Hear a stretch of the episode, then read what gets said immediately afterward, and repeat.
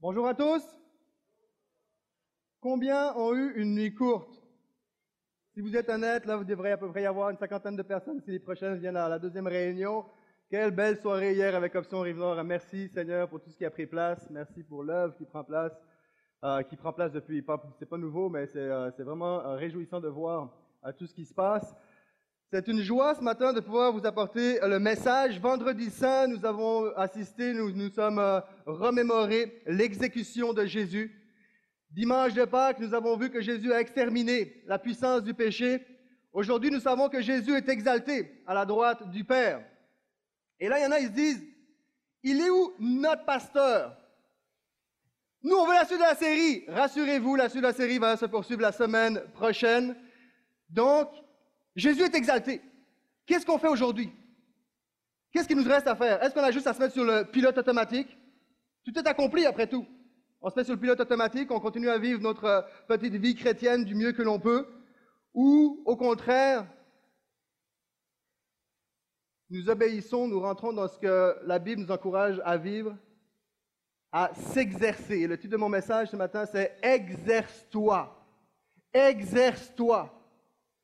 La prochaine diapo, nous allons voir, à travers ce message, j'aimerais que nous puissions regarder l'exercice exige un coût, qui est la souffrance. L'exercice, l'exercice vise un but, qui est la ressemblance, et l'exercice récolte un prix, qui est la puissance. On va euh, s'arrêter quelques instants durant les prochaines minutes dans l'épître de Paul au Timothée. Et 2 Timothée chapitre 2 versets 8 et 9, Paul va dire à son fidèle et dévoué Timothée, disciple, qui est même son disciple le plus dévoué, le plus fidèle, il va dire ceci. Souviens-toi de Jésus, de Jésus-Christ, issu de la postérité de David, ressuscité des morts. C'est ce qu'on fait chaque dimanche matin. On veut se souvenir de Jésus, issu de la postérité de David, qui est ressuscité des morts, selon mon évangile pour lequel je souffre, jusqu'à être lié comme un malfaiteur. Mais la parole de Dieu n'est pas liée. Mais la parole de Dieu n'est pas liée. Souviens-toi de Jésus-Christ, issu de la postérité de David, ressuscité d'entre les morts, l'évangile pour lequel je souffre, je suis enchaîné, persécuté, martyrisé, mais malgré le fait que je suis enchaîné, persécuté, prisonnier, captif, la parole de Dieu, elle, n'est pas liée. Je ne sais pas dans quel état est-ce que vous êtes arrivé ce matin. Je ne sais pas ce que vous vivez dans vos vies personnelles. Vous ne savez pas ce que je vis dans ma vie personnelle. Mais je peux vous dire une chose. Peut-être que ce matin, aujourd'hui, tu te trouves dans une situation d'emprisonnement. Tu te sens lié que ce soit au niveau de tes pensées, que ce soit au niveau de la santé, que ce soit au niveau de circonstances de vie, tu te sens captif, tu te sens pris. J'aimerais te dire que ça ne change rien dans le fait que la parole de Dieu n'est pas liée. J'aimerais qu'on puisse se lever ensemble et j'aimerais qu'on puisse prier. J'aimerais prier. J'aimerais prier pour que le Seigneur, parce qu'il n'y a aucun homme qui peut faire quoi que ce soit si ce n'est pas le Saint-Esprit de Dieu qui a justement ressuscité Christ d'entre les morts, qui vient faire une œuvre au milieu de nous. J'aimerais qu'on puisse, euh, vous puissiez ensemble, qu'on puisse unir nos voix et, simplement demander à Seigneur, au Seigneur de, de relâcher sa parole. Et nous savons que cette parole n'est pas liée. Et Seigneur Dieu, nous nous présentons devant toi, nous voulons te dire merci Merci Seigneur pour ta crucifixion. Merci pour ta résurrection. Merci pour ta présence au milieu de nous. Et Seigneur, merci pour cet apôtre qui nous laisse un héritage, un témoignage de ce que tu as fait dans sa vie, à travers sa vie et à travers plusieurs générations. Et Seigneur, nous voulons confesser ce matin que oui, en effet, peu importe dans l'état où nous nous trouvons, peu importe ce que nous vivons personnellement, individuellement ou en tant que groupe, en tant qu'Église, en tant que famille, Seigneur, nous déclarons et confessons avec foi que ta parole n'est pas liée. Cette parole qui a appelé l'univers à l'existence, cette parole qui appelle le paralytique à marcher, cette parole qui donne la liberté aux condamnés, cette parole qui donne la vie là où il y a la mort. Nous déclarons, Seigneur, que cette parole est vie. Et je te prie, Père éternel, que le message qui va suivre, qui est ton message, Seigneur, ne soit pas relâché dans, l'esprit de la loi, du légalisme, des principes, des valeurs, Seigneur, mais qu'elle soit relâchée, que ta parole soit relâchée dans l'esprit de la vie, de la résurrection de ton Fils au milieu de nous. Viens faire ton œuvre alors que tu es assis à la droite du Père. Nous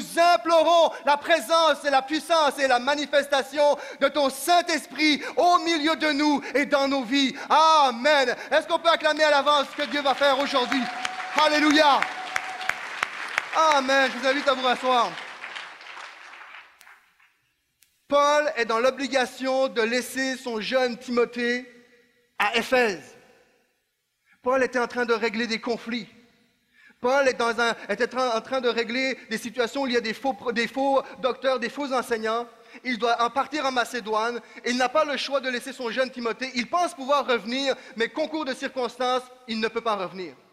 Et là, il laisse et confie la tâche qu'il a commencée. Il la confie à son jeune et fidèle disciple Timothée. Il la confie à, à ce jeune-là. Et Timothée, à son tour, évidemment, sa tâche va consister à lutter contre les hérésies, contre les enseignements hérétiques, contre des faux enseignements et des mauvais enseignants. Timothée se trouve dans cette réalité-là. Et c'est intéressant, Paul est un personnage, je vous apprends rien, un personnage fascinant, un personnage tellement important dans le Nouveau Testament. Et l'un des aspects qui, qui est intéressant avec euh, cet homme-là, c'est qu'il a connu trois générations, trois ères, trois époques différentes. C'est-à-dire qu'il a connu l'époque où il y avait les pharisiens dont lui-même a fait partie avant de rencontrer Jésus. Cette époque où, il y avait la loi qui était là, où il y avait, cette époque où les pharisiens se prévalaient de la loi de Moïse et même ont rajouté leurs propres commandements par-dessus euh, ce, que Moïse avait reçu de la part de Dieu. Donc il a connu cette époque de légalisme. Et Paul va connaître aussi cette époque, euh, cette, même ère, où Jésus va, apparaître sur la scène publique, euh, son ministère va, apparaître et, se manifester. Il, va connaître, cette, il va entendre parler, il va le voir. Il, va, avoir des, gens qui vont adhérer à l'enseignement de Jésus. Il va connaître cette époque où Jésus euh, va, dire, la, loi de Moïse dit, ces hommes-là disent, mais moi je vous dis. Il a connu cette époque où Jésus va dire, faites ce qu'ils disent, mais ne faites pas ce qu'ils font. Et, l'apôtre Paul a vu cette époque-là, et l'apôtre Paul a, expérimenté la transformation de l'évangile dans sa vie, où il était libéré de la loi. Il a découvert Jésus comme celui qui le sauve, alors qu'il pensait œuvrer pour lui, s'aperçoit qu'il le persécute. Il a connu cette époque-là. Mais ce qui est intéressant pour nous aujourd'hui, c'est qu'il a aussi connu l'époque de cette génération acquise, de cette génération qui est née dans l'Église. Et Timothée fait partie de cette génération-là. Puisque Timothée le troisième de sa génération, sa grand-mère, Loïs, si je ne me trompe, sa grand-mère Loïs et sa mère Eunice étaient chrétiens, chrétiennes. Il est, d'une certaine façon, né dans l'Église. Il est issu d'une famille chrétienne, comme plusieurs d'entre nous ici. Soit comme parents, voyons nos enfants grandir dans l'Église, ou soit que vous-même avez grandi dans l'Église, ou ce que vous avez connu principalement, c'est la vie chrétienne. Vous êtes né dans un foyer chrétien où vos parents ont déjà accepté le, message de Jésus. Et j'aimerais, et je trouve ça intéressant parce que moi, ce que ça me dit, c'est que l'apôtre Paul, quand il s'adresse ici dans ce euh, contexte de l'épître au Timothée, il n'est plus très très jeune. Il arrive un petit peu vers la fin de sa vie, tranquillement, pas vite, et il veut léguer un héritage à son jeune fils spirituel. Il veut léguer un, héritage et d'une certaine, manière, il veut livrer de façon sérieuse les, ses secrets les plus précieux euh, pour, comme un père, léguer son, son précieux héritage à son fils de façon à s'assurer que son fils spirituel puisse poursuivre la course comme lui-même l'a fait. Et ce qui m'intéresse ici, c'est que l'apôtre Paul a connu plusieurs générations, plusieurs ères. Il a fait preuve de persévérance. Il en a vu du monde. Il en a de l'expérience. Et c'est ce qu'il s'apprête à faire, à livrer son secret, son héritage, sur comment se comporter en tant que chrétien, sur comment faire pour ne pas déconnecter, ne pas décrocher du ministère, comment faire pour tenir ferme dans une génération qui est corrompue de plus en plus. Il a connu toutes ces époques-là. Plusieurs sont nés dans l'Église. Pour certains, l'Église, la foi, c'est juste une culture. Ça fait partie de ta culture. Ça ne veut pas dire forcément que Jésus est une expérience dans ta vie personnelle. Ça ne veut pas dire que si nous sommes nés dans une, une famille chrétienne, qu'automatiquement la foi est uniquement une question de culture.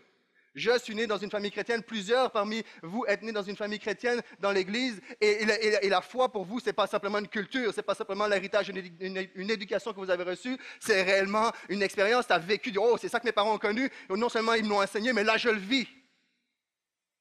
Et Paul va nous montrer, nous apprendre à Timothée en particulier, comment se comporter.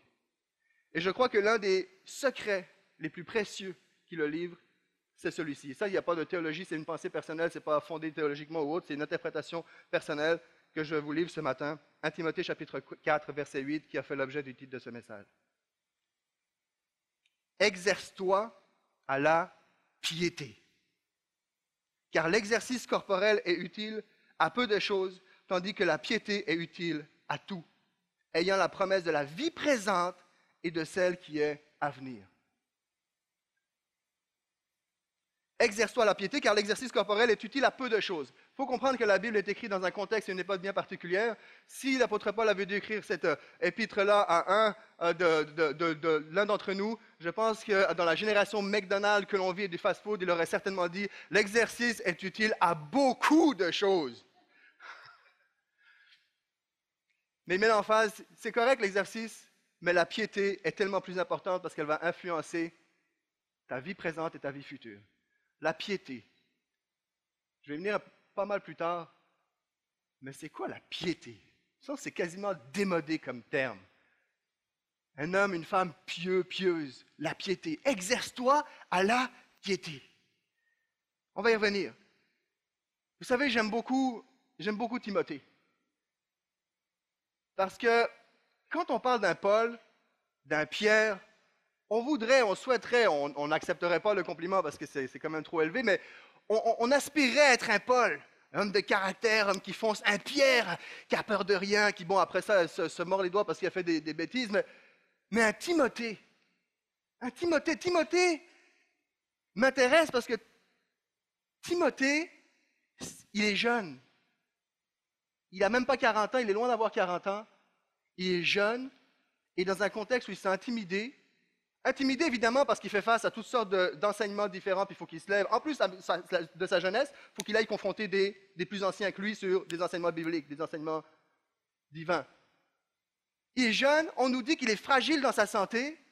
Timothée n'a pas grand-chose pour lui, mais Timothée, je l'aime. Rien que son nom déclenche en moi, me, donne le goût de, lui donner un capital de, de sympathie. Tim. Tim comme Tim Horton. Je sais pas. OK, ça, c'est le célébrant des consacrations en moi qui parle. Si tu veux que ton enfant ait une faveur dans sa vie, la faveur sur sa vie, appelle le Tim. Les portes vont s'ouvrir devant lui. Non, mais en partant, j'aime Timothée. Pourquoi? Parce qu'il nous dit exerce-toi à la piété. Le message s'adresse à Timothée directement, qui est le disciple de Paul mais qui est le leader d'Éphèse à ce moment-là, malgré son âge. Il dit, exerce-toi. Et ce message-là s'adresse à Timothée, mais via Timothée, nous allons le voir, va s'adresser à chaque croyant, à l'Église. Et même un peu plus loin, va s'adresser, même, j'irais même oser jusqu'à dire qu'il va s'adresser aux non-croyants. Exerce-toi à la piété. Pourquoi je l'aime? Pourquoi je dis que je l'aime? Parce que ce n'est pas réservé à une élite en particulier. Ce serait un homme de caractère, on dit, ah c'est correct, c'est un homme, exerce-toi la piété, c'est fort. Il n'est pas, il ne fait pas partie de cette élite particulière. Si Timothée peut répondre à l'appel de exerce-toi à la piété, malgré son âge, le contexte d'intimidation dans lequel, sa santé fragile, alors vous et moi pouvons répondre à cet appel-là. Vous et moi pouvons rentrer dans cet ordre de marche que Dieu donne à Timothée et en même temps pour son Église. Il dit, exerce-toi, exerce-toi. Personne ne peut le faire à ta place. Wow, personne ne peut le faire à ta place. Il n'y a pas une prédication que tu vas entendre qui va pouvoir faire ce que, ce que toi tu es appelé à faire et ce que je suis appelé à faire. Personne ne peut le faire à ta place. C'est toi, exerce-toi à la piété. Toi, c'est un appel personnel, direct, franc. Exerce-toi. Exerce-toi sous-entend une progression. Exerce-toi sous-entend de progresser d'un endroit à l'autre. Même si tu ne fais rien, juste le fait de commencer quelque chose de bien dans ta vie est déjà un progrès. Tu es déjà en train d'exercer quelque chose. Dis, exerce-toi. Exerce-toi, c'est significatif, comme je l'ai mentionné, c'est accessible à chacun et chacune d'entre nous. Exerce-toi, c'est quelque chose qui est difficile, nous allons le voir. C'est pas inné. S'il nous demande exerce-toi, c'est parce que ce n'est pas inné. Il y a un effort à fournir. C'est difficile, il y a quelque chose à, faire. Il dit exerce-toi. Il ne dit pas essaye-toi. Pendant longtemps, j'ai vu ce terme-là, exerce-toi comme OK, essaie-le. Prends une chance. Exerce, fais un test. Non, non, ce n'est pas exerce-toi dans le sens essaye-toi. Exerce-toi dans le sens pratique-toi. Pratique-toi. Do it. Fais-le. Pas fait un test, fais-le. Essayez, quelqu'un a dit, essayez, c'est déjà perdre. Arrête de pédaler en vélo, c'est une question de temps, tu es déjà en train de reculer, voire tomber même. Essayer, c'est déjà perdre. Jésus ne nous appelle pas à essayer, il nous appelle à pratiquer. Et il est dans ce contexte-là où il voit des hommes autour de lui qui disent des choses, qui enseignent des choses, mais qui vivent autre chose. Il dit, pratique-toi à la piété. Et le mot entraîner, exerce-toi, entraîner, vient du grec qui veut dire gymnos. Excusez la prononciation, ça c'est quasiment pire que l'anglais. Je ne sais pas si ça peut être pire que l'anglais. Littéralement, le mot entraîner en grec, gymnos veut dire nu. D'où gymnos, d'où le mot gymnase, gymnastique. Et à l'origine, le mot entraîner voulait littéralement dire s'entraîner nu. Rassurez-vous, ce n'est pas ce que Pasteur Guettin et moi faisons chaque semaine. On va attendre les rumeurs tout de suite. Littéralement, ça voulait dire entraîne-toi, exerce-toi. Ça voulait littéralement dire à l'époque des Jeux olympiques, des Jeux sportifs olympiques de la Grèce antique, c'était de s'entraîner nu. Et d'ailleurs, aujourd'hui, on peut le voir, même beaucoup d'athlètes sont très très peu habillés. Pourquoi? Pour, permettre une meilleure performance dans les exercices, un meilleur mouvement, une meilleure vitesse, afin d'avoir rien qui vienne entraver tes mouvements et tes faits et gestes dans l'entraînement que tu es appelé à accomplir. Alors, et peu importe, peu importe le mot que l'on utilise, gymnastique, exercice, s'entraîner, peu importe le mot qu'on utilise, peu importe dans l'époque dans laquelle on l'utilise, aussitôt qu'on va parler de gymnastique, euh, s'exercer, etc., il y a une notion de transpiration.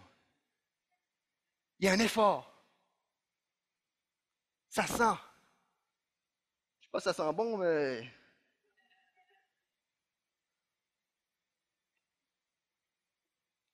Paul est en train de dire à Timothée, si tu veux combattre le bon combat et remporter la victoire, il va falloir que tu te mettes à nu spirituellement parlant.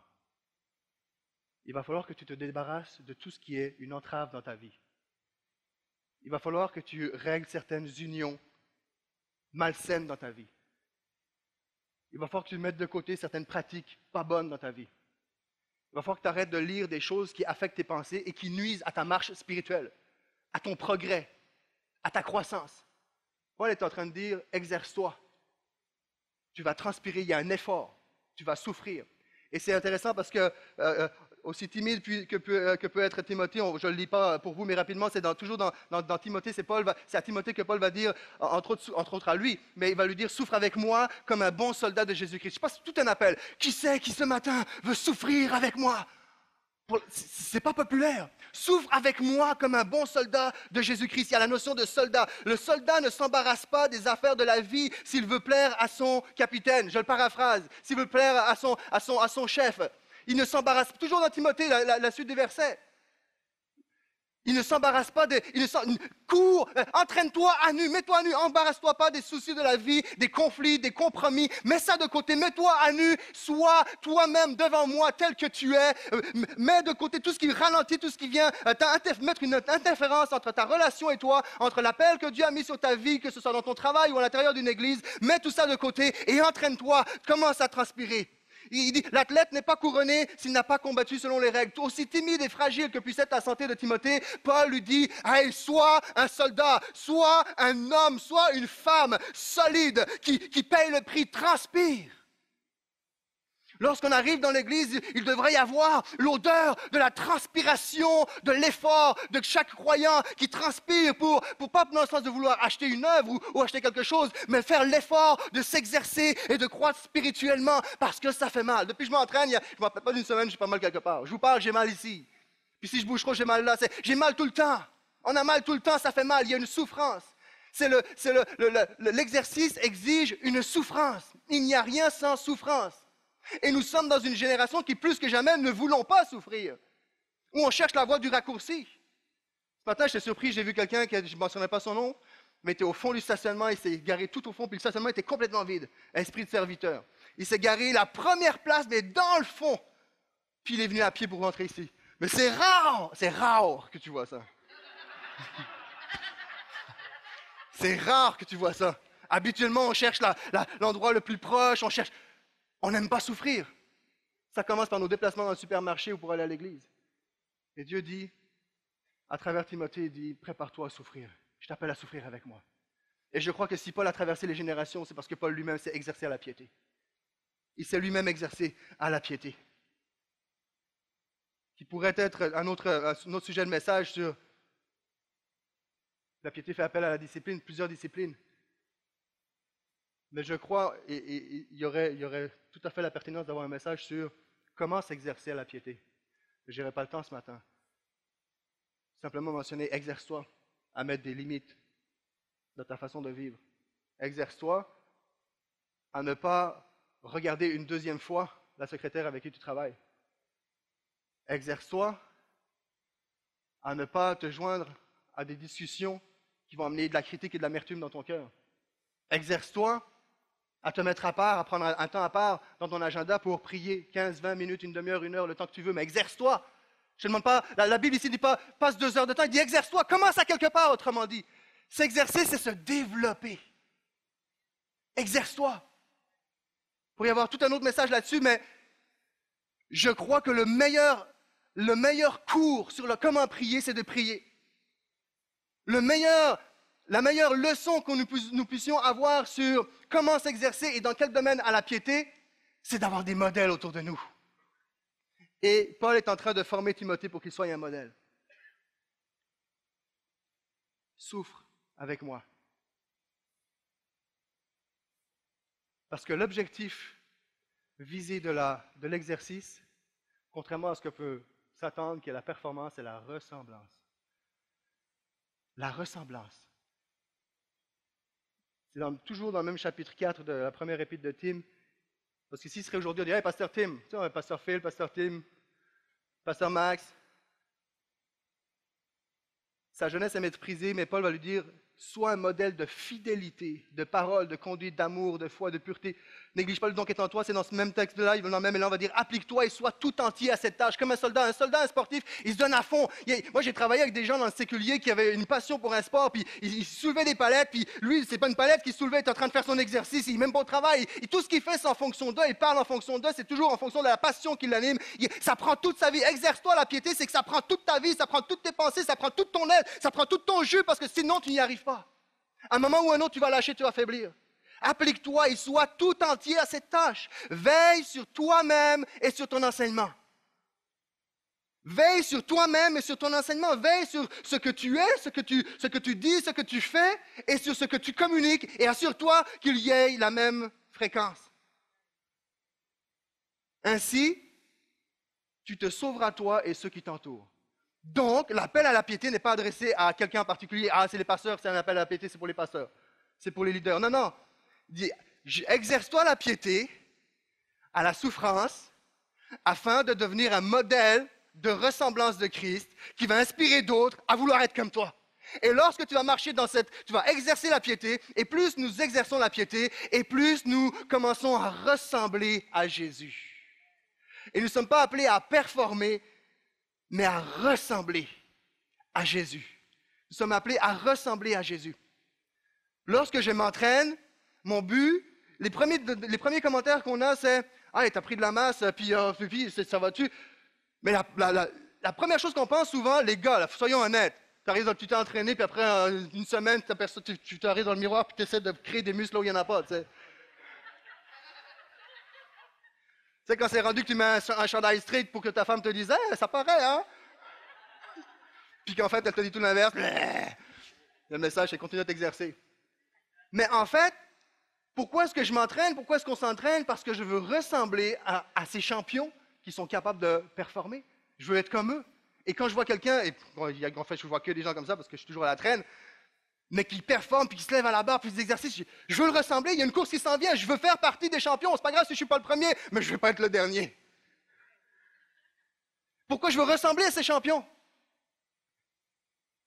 Et l'exercice de la piété nous pousse à vouloir ressembler à Jésus. Notre héros, notre champion, c'est Jésus-Christ. La piété est tellement importante. Je ne le mentionne pas, mais dans l'épître de Pierre, alors que Pierre va dire que le, le, jour du Seigneur va venir comme un voleur dans la nuit, il dira quelque chose comme ça, très précisément, puisque donc toutes ces choses doivent se dissoudre, donc l'univers, les éléments la fin du monde, bref, quelles ne doivent pas être la sainteté de votre conduite et votre piété? C'est quelque chose de très important, la piété. Qui renonce à la piété, un jour fera pitié. Qui renonce à la piété? Peut-être aujourd'hui, tu es comme plusieurs, chacun d'entre nous avons commencé un exercice, apprendre une langue, peu importe, suivre un régime, peu importe, puis tu as décroché. Puis c'est dur de revenir. Mais reviens. Renonce pas, reviens. Renonce pas parce que si tu renonces à la piété, un jour tu vas faire pitié. Tu ne pourras plus rien faire pour toi, ni pour moi. D'une certaine façon, on pourrait dire que le salaire de la piété, c'est la vie. Le salaire du péché, c'est la mort. On pourrait dire que le salaire de la piété, c'est la vie. Ça fait mal, mais c'est la vie. J'ai mal, mais j'ai gagné en capacité de cardio. J'ai moins besoin de prendre trop de temps dans mes pauses. Il y a une progression, il y a un développement qui prend place. Il y a une vie qui prend place. La piété est tellement importante que c'est pour cette raison-là que Jésus était exaucé. Hébreu chapitre 5, verset 7, je le lis pour vous. C'est lui qui, dans les jours de sa chair, ayant présenté avec des grands cris et avec larmes, des prières et des supplications à celui qui pouvait le sauver de la mort et ayant été exaucé à cause de sa piété, a appris, bien qu'il fût fils, l'obéissance par les choses qu'il a souffertes. Jésus lui-même,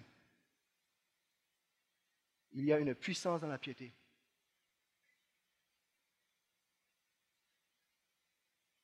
On va regarder un autre texte. On a vu 1 Timothée 4, 8. J'aimerais qu'on puisse regarder 2 Timothée, chapitre 3. Et on va voir, nous allons constater à quel point, là où il n'y a pas de piété, il n'y a non seulement aucune ressemblance avec la personnalité de Jésus, mais il y a une opposition totale au caractère de Christ.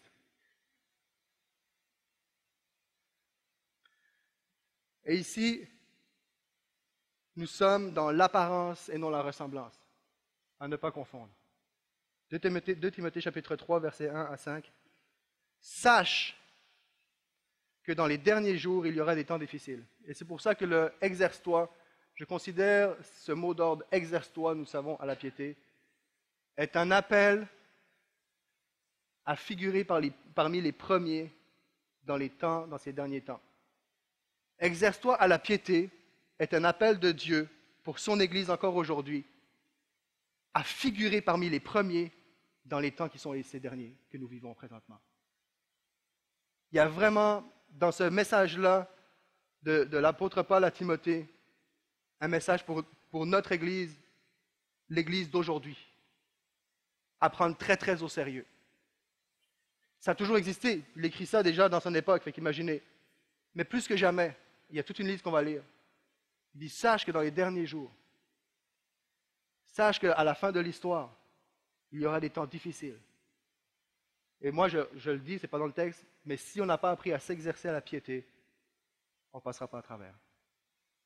Parce que tout autour de nous, plus que jamais, je ne dis pas que c'est nouveau, mais plus que jamais, nous pousse à chercher la loi, à développer la philosophie de la loi du, du moindre effort. À tout point de vue, que ce soit au niveau matériel, émotionnel, spirituel, à tout point de vue. Je crois que Dieu cherche des hommes et des femmes qui marchent dans la piété, Sache que dans les derniers jours, il y aura des temps difficiles, car les hommes seront égoïstes, amis de l'argent, fanfarons, fanfarons ou vantards, hautains, blasphémateurs, rebelles à leurs parents, ingrats, irréligieux, insensibles, déloyaux, calomniateurs, intempérants, cruels, ennemis de bien, ennemis des gens de bien, traîtres, emportés, enflés d'orgueil, aimant le plaisir plus que Dieu, et le verset 5, où nous sommes dans l'apparence et non dans la ressemblance à Christ, ayant l'apparence de la piété, mais reniant ce qui en fait la force, éloigne-toi de ces hommes-là ou détourne-toi de ces hommes-là. Ayant l'apparence de la piété, mais reniant ce qui en fait la force. La piété en tant que telle, ça ne change pas grand-chose. Ça dépend de quel côté tu es. Est-ce que tu es dans la piété extérieure, de la forme extérieure de la piété? Je chante, mais je ne loue pas. Je parle, mais je ne prie pas. J'applaudis dans des levées de fonds, mais je ne donne pas. Est-ce que nous sommes dans la piété extérieure ou est-ce que nous sommes dans la piété qui s'exerce, qui se pratique La piété en tant que telle, ça dépend de ce que tu en fais. Et la Bible nous appelle à pratique la piété. Vous savez, je peux avoir un cellulaire ici puis simuler une conversation. J'ai l'apparence de quelqu'un qui parle à quelqu'un d'important. Je pourrais même faire croire que je parle à quelqu'un de très important. Parce que j'ai tout le, j'ai tout le move, la gestuelle qui fait croire que. Tu peux arriver chez moi et voir des poids par terre. Ce n'est pas le cas, mais tu peux voir des poids. Tu viens manger à la maison, puis là, je te fais visiter mon sous-sol, puis là, il y a des poids. Hey, Philippe s'entraîne. Mais quand il faut que je remonte les escaliers du sous-sol, parce qu'ils sont bien, ils sont là, ils sont corrects, c'est la piété, elle est là, mais elle est extérieure, je ne l'exerce pas. La piété aucun pouvoir en tant que telle, ça dépend ce que j'en fais. Est-ce que j'apprends comme un apparat ou est-ce que je l'apprends pour me faire qu'elle me fasse transpirer? Plusieurs choses comme ça dans la vie. Hein, il, y a des, y, des, dames, ils ont des, euh, résolutions de, début d'année avec euh, la, vidéo cardio de, je pense que c'est José Lavigueur, je pense, ça se peut-tu? Cardio, puis hein, des piles de vidéos. Mais il y a plein de films qui passent dans la télé, sauf ces vidéos-là. C'est une apparence. L'apparence de la piété, ce sont, ça c'est, l'apparence de la piété, ce sont ceux qui disent ce qu'ils croient, mais ne croient pas ce qu'ils disent. Ça, c'est minable. C'est pas méchant ce que je dis, c'est juste minable. C'est pathétique. C'est pathétique. Vous savez, je vous parle, puis dans ce message-là, j'ai premièrement moi-même été, et encore je le suis, puis je sais que quand je vais sortir, ce message-là va continuer à travailler dans mon cœur. On a tous des zones dans notre vie où on dit des choses, puis on fait autre chose. moi, je serai tout seul. Que celui qui n'a pas péché jette la première paire. C'est pathétique, ça de dire ce que l'on croit, mais de ne plus croire ce que l'on dit.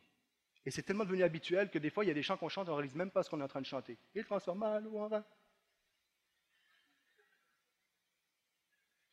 Donne à la vue de ses. C'est comme, OK. Puis toi, tu as un problème, tu as un défi, tu as besoin d'un miracle. Là, puis tu, dis ce que tu crois, puis tu ne crois pas ce que tu dis. Toi ou moi. L'apparence de la piété, c'est des gens qui ont été éventuellement réformés, mais non régénérés voire conformer un style de vie, mais pas régénéré par la puissance du Saint-Esprit. Saviez-vous qu'il est possible de faire ce que l'on fait chaque dimanche matin, chanter, jouer des instruments, accomplir des bonnes œuvres, partager nos douleurs et nos joies, s'accueillir les uns les autres et ne pas être une église à l'image de Dieu? j'ai découvert une église comme celle-ci. Ça s'appelle l'église athée. Ça fait à peu près trois mois qu'elle existe à Londres. Je vous invite à regarder la vidéo qui va suivre. Ça existe. Quand j'ai vu ça, j'étais troublé, choqué, horrifié. Aujourd'hui, je suis encouragé. Je vais vous dire pourquoi. La phrase la plus frappante là-dedans, c'est comparer Dieu à une pierre dans le, soulier, d'enlever le, le, soulier de la pierre. Puis, puis c'est tellement biblique. Hein, c'est l'apôtre Pierre qui dit Approchez-vous de lui, pierre vivante. Il parle de l'Église, il parle de vous et moi. Rejeté par les humains, certes, mais choisie et précieuse aux yeux de Dieu. Vous-même comme des pierres vivantes, donc Pierre, euh, Jésus comparé à une pierre vivante. Vous-même comme des pierres vivantes, Église, construisez-vous pour former une maison spirituelle, un saint sacerdoce, afin d'offrir des sacrifices spirituels agréés de Dieu par Jésus-Christ. Car voici ce qu'on trouve dans l'Écriture, prophétie dans l'Ancien Testament. Je vais poser en Sion une pierre angulaire, choisie et précieuse. On parle de Jésus. Et celui qui croit en elle ne sera jamais pris de honte. L'honneur est donc pour vous, pour nous qui croyons, qui croyez, mais pour les gens sans foi, c'est la pierre que les constructeurs ont rejetée, qui est devenue la principale, celle de l'angle. Une pierre d'achoppement, un rocher de scandale à cause de la chute. Il s'y achoppe en refusant d'obéir à la parole. Wow! Il n'y a rien de nouveau sous le soleil. Hein? Crois en Jésus et Jésus, comme une pierre, comme un roc, va devenir ton, ta, base solide, ton abri le plus sûr, mais crois pas en lui, puis c'est comme avoir, tu vas boiter, pire que ça, la Bible nous dit, tu vas t'enfarger dedans, tu vas te faire mal, tu vas tomber, tu vas écraser la face à terre. Je vous invite à croire en Jésus. Plus que jamais.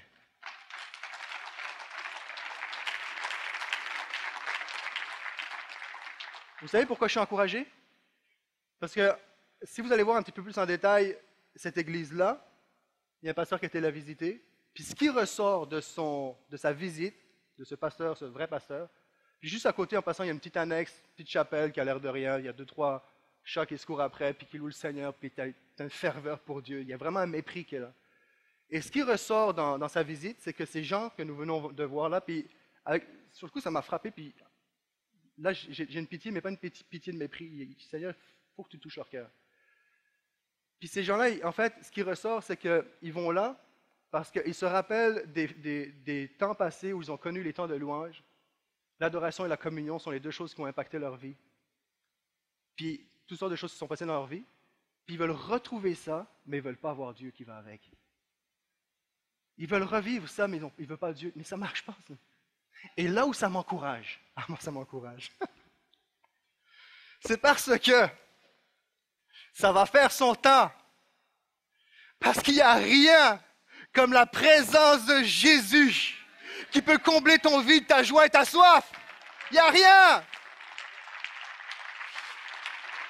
Moi, je crois que dans sa toute-puissance et sa grande sagesse, Dieu regarde du ciel, dit, vous ne le savez pas, mais c'est exactement là que je veux que vous soyez. Parce que quand vous allez réaliser, ça c'est juste la première étape. Je veux juste vous faire goûter, vous faire réaliser votre besoin d'adoration, vous rappeler ce que vous avez vécu dans votre enfance, votre besoin de partage et de communion, jusqu'à temps que vous allez réaliser qu'il n'y a rien qui pourra combler votre mal intérieur et vos défis. Et là, à ce moment-là, peut-être que vous allez vous tourner vers moi et dire, j'ai besoin de celui qui, qui est la source de mon adoration la source de ma communion. Et c'est là que vous et moi, chaque chrétien, chaque croyant, faut qu'on soit prêt pour accueillir ces gens-là, dire OK, c'est ça que tu veux, viens ici, viens à la présence de Dieu, viens louer ton Seigneur, parce qu'il y a une soif d'adoration, il y a une soif de partage, il y a une soif de faire des œuvres bonnes, mais ça, ce n'est pas l'Église. Ça fait partie des choses que l'Église fait, mais ce n'est pas ce qui différencie l'Église. Ce qui différencie l'Église, c'est l'esprit de la résurrection, l'esprit du pardon, l'esprit de la, liberté que Jésus te donne, une paix, une joie à cause de tes péchés pardonnés. Et ça, il n'y a aucune œuvre qui pourra comparer, qui pourra égaler ça. Et peut-être que tu entends ce message aujourd'hui et que tu as été dans le ministère dans le temps passé, ou que, ou que et je sais que si c'est le cas, il y a quelque chose en toi, et peut-être pas seulement dans le ministère, simplement chrétien, que tu as une passion pour Jésus, tu as été déçu, et là tu as continué à faire ce que tu voulais, tu as, reçu une, une popularité, tu as même reçu du succès dans la société, tu as même eu accès à des gens euh, de renommée dans ce monde-là, mais je sais qu'alors que tu entends ma voix et que tu vois mon regard, je sais, toi et moi, on sait qu'il y a un vide à l'intérieur de toi. Parce que ce que tu as reçu dans le passé, tu ne peux pas l'enlever. Et ça, ça me réjouit parce que Jésus est vivant, Jésus est puissant. C'est quoi la piété? Ce serait beaucoup de choses. Alors j'ai fait une recherche très approfondie dans le dictionnaire. Très simple. On voit une confirmation dans la Bible. Fervent attachement au service de Dieu, quelque chose de fervent. Au devoir et aux pratiques de la religion, Jusque-là, ça va, mais là, ça commence à m'intéresser. Dévotion, ferveur. là où ça m'intéresse, c'est attachement fait de tendresse et de respect, affection, amour. Ce n'est pas un commentaire théologique qui le dit, c'est le dictionnaire qui est dans votre maison. C'est un attachement fait de tendresse et de respect. Ce qui m'amène à penser que la piété est un attachement de cœur à Jésus alors que la religion est un attachement aux valeurs d'une institution. Et la Bible dit, et je prends la, version du Sommeur, le même texte que nous avons lu, exerce-toi la piété car l'exercice corporel est utile à tous, à peu de choses, tandis que la piété est utile à tout, tandis que la piété est utile à tout. Dans la version du Sommeur, va dire, l'exercice physique a son utilité, certes, mais il est limité et au lieu de la piété est utile à tout, va dire l'attachement à Dieu, lui, est utile à tout, puisqu'il possède la promesse de la vie du futur. J'aimerais inviter les musiciens à venir me rejoindre. Ne manquez pas ceci. Paul s'adresse à Timothée, responsable de l'église d'Éphèse. Une trentaine d'années environ plus tard, Dieu a un message à livrer à sept églises, les sept lettres de l'église euh, de l'Apocalypse. La première église dont il est fait mention, c'est Éphèse. Timothée n'est plus pasteur de cette église-là à ce moment-là. Timothée a été même enfermé pour sa foi, il a gardé fidélité, c'est même écrit hébreu qu'il fut relâché, libéré. Il a, tenu ferme. Il est rentré dans l'appel que Paul lui a adressé. Exerce-toi, la piété transpire sans la sueur de la sainteté, la présence de Dieu dans ta vie. Et allons maintenant, je vais le lire pour vous. Et l'église d'Éphèse, déjà à l'époque de Timothée, est reconnue pour, quand je vous disais que c'est un message pour l'église aujourd'hui. L'église d'Éphèse était déjà à l'époque de, Timothée une église qui était reconnue pour être structurée. Il y a des diacres, il y a des anciens, il y a des pasteurs, il y a une hiérarchie, il y a un ordre, elle est très structurée.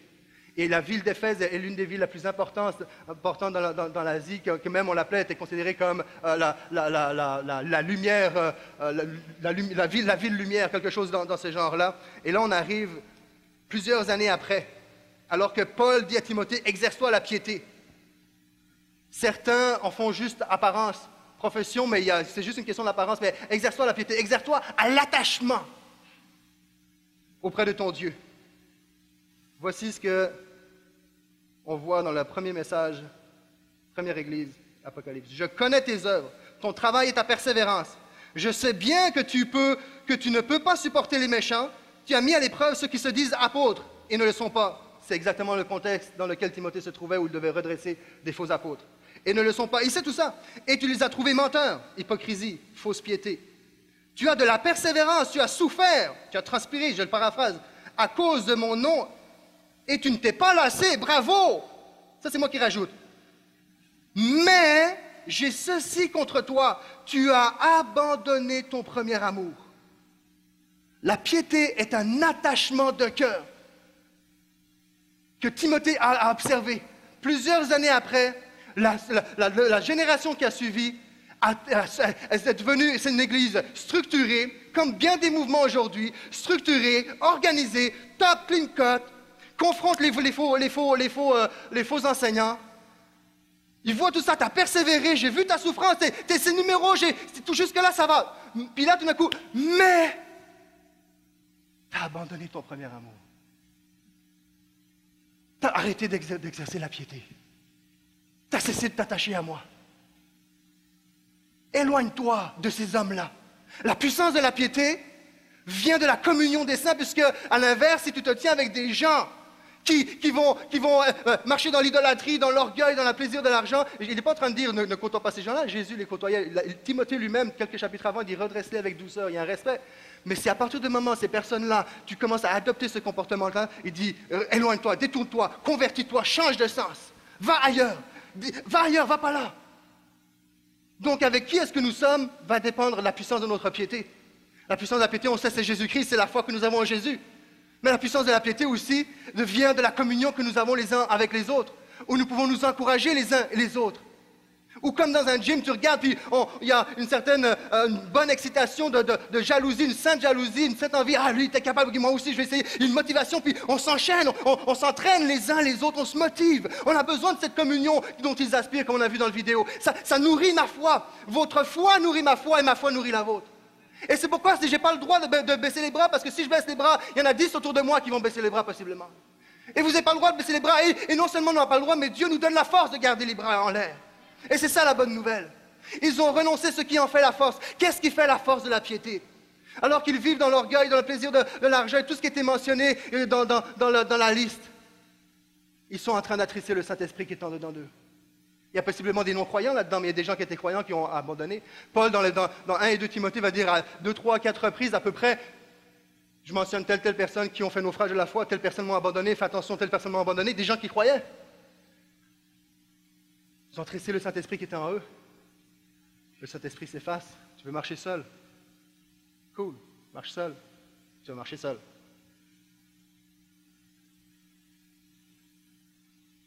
Puissant pour faire des œuvres extraordinaires, mais tellement difficile de devenir un chef-d'œuvre pour Dieu.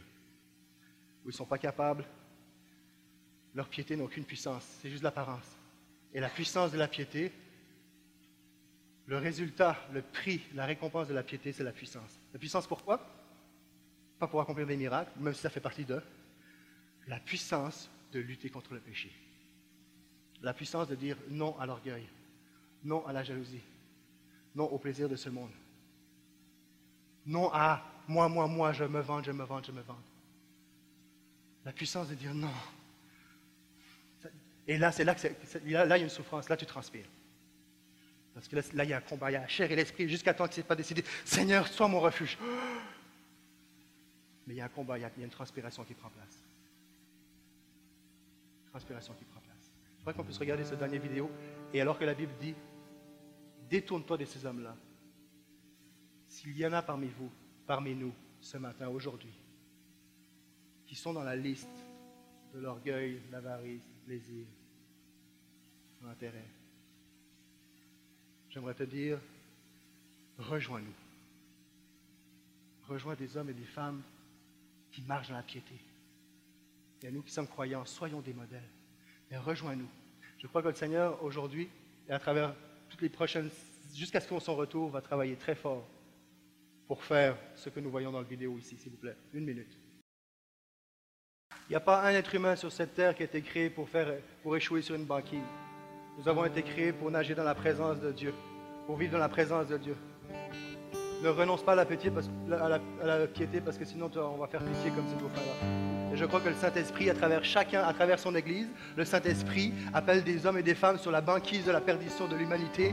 Il voit des, c'est un phénomène inexpliqué en passant. On ne sait pas comment ça se fait que ces dauphins se sont échoués, mais ce n'est pas ça qui nous intéresse ce matin. Et je crois que le Saint-Esprit, à travers chacun son Église, à travers chaque Église, y compris celle qui est en train de s'ouvrir avec la chapelle, que ce soit à Waterloo, que ce soit à, peu à Villemar, peu importe, peu importe les églises qui à travers la province du Québec qu'on pourrait élargir. Je crois que le Saint-Esprit veut dans les, temps que nous vivons. Et dit c'est les derniers temps. Nous vivons ces derniers temps. On ne sait pas quand, mais c'est on est dans la période finale. On on est pas mal plus proche que ce qu'on était avant. Et je crois que le Saint-Esprit veut dire, c'est bien tout ce que vous faites, les œuvres, tout ça, c'est extraordinaire, c'est bon, mais ne perds pas ton premier amour. Il veut, nous remplir de, de, sa, vie et à travers chaque membre, prendre des personnes et viens, viens, viens rejoins-nous, détourne-toi de ces hommes-là, mais toi, rejoins-nous dans la présence de Dieu. Ce matin, le Seigneur peut faire une œuvre extraordinaire dans ta vie à une condition. Si tu te retrouves sur, en phase de renoncement, d'arrêter de t'exercer, à une condition. Peut-être que tu n'es même pas chrétien, Peut-être que tu l'as été, peut-être que tu penses l'être. Une condition. On a parlé de la ressemblance, de la souffrance, de la puissance. Un mot, repentance. Tant et aussi longtemps que nous appellerons nos travers caractériels comme ben, ça c'est mes parents, ils sont comme ça. Moi j'ai souffert dans la vie. C'est une maladie alors que ça s'appelle péché. Non, non, c'est une dépendance. Non, non, oui, tu es dépendant dans le sens esclave du péché. Tant qu'il n'y a pas une reconnaissance que dans la liste, ce qui est pratiqué, c'est pas un héritage, parce que moi j'ai grandi là-dedans, si tu veux, c'est devenu un système de défense. Non, non, péché. C'est un péché. C'est pour ce péché-là que Christ est mort à la croix. Et tant aussi longtemps qu'on trouvera une excuse pour dire autre chose que c'est un péché, c'est pas une maladie, c'est un péché. Seigneur, je te demande pardon pour mon péché. Je te demande pardon. 95% de la délivrance est déjà accomplie. Le reste, cet esprit va le faire miraculeusement dans ta vie. J'aimerais qu'on puisse enlever ensemble. Oh, moi, j'aime pas les autres parce que j'étais blessé. Non, non. Comprenez-moi, tout ça, ça s'explique. Il y a des raisons en arrière de ça. Il y a des pasteurs qui vont travailler avec toi. Mais devant Dieu, il t'appelle à la vie. Seigneur, je te demande pardon. Remplis-moi ta vie. Remplis-moi ton esprit. Sauve-moi. Qu'on puisse chanter ce chant et j'aimerais qu'on puisse terminer avec ce chant à la rivière. Et là où tu es à ta place, Seigneur, peu importe, peu importe, qui a résonné dans ton cœur. L'amour s'est refroidi, t'as abandonné, toutes sortes de raisons, mais laisse tous les raisons, les prétextes, les explications, les légitimes même, laisse même ça de côté, dis Seigneur, me voici. Je viens à la rivière tel que je suis.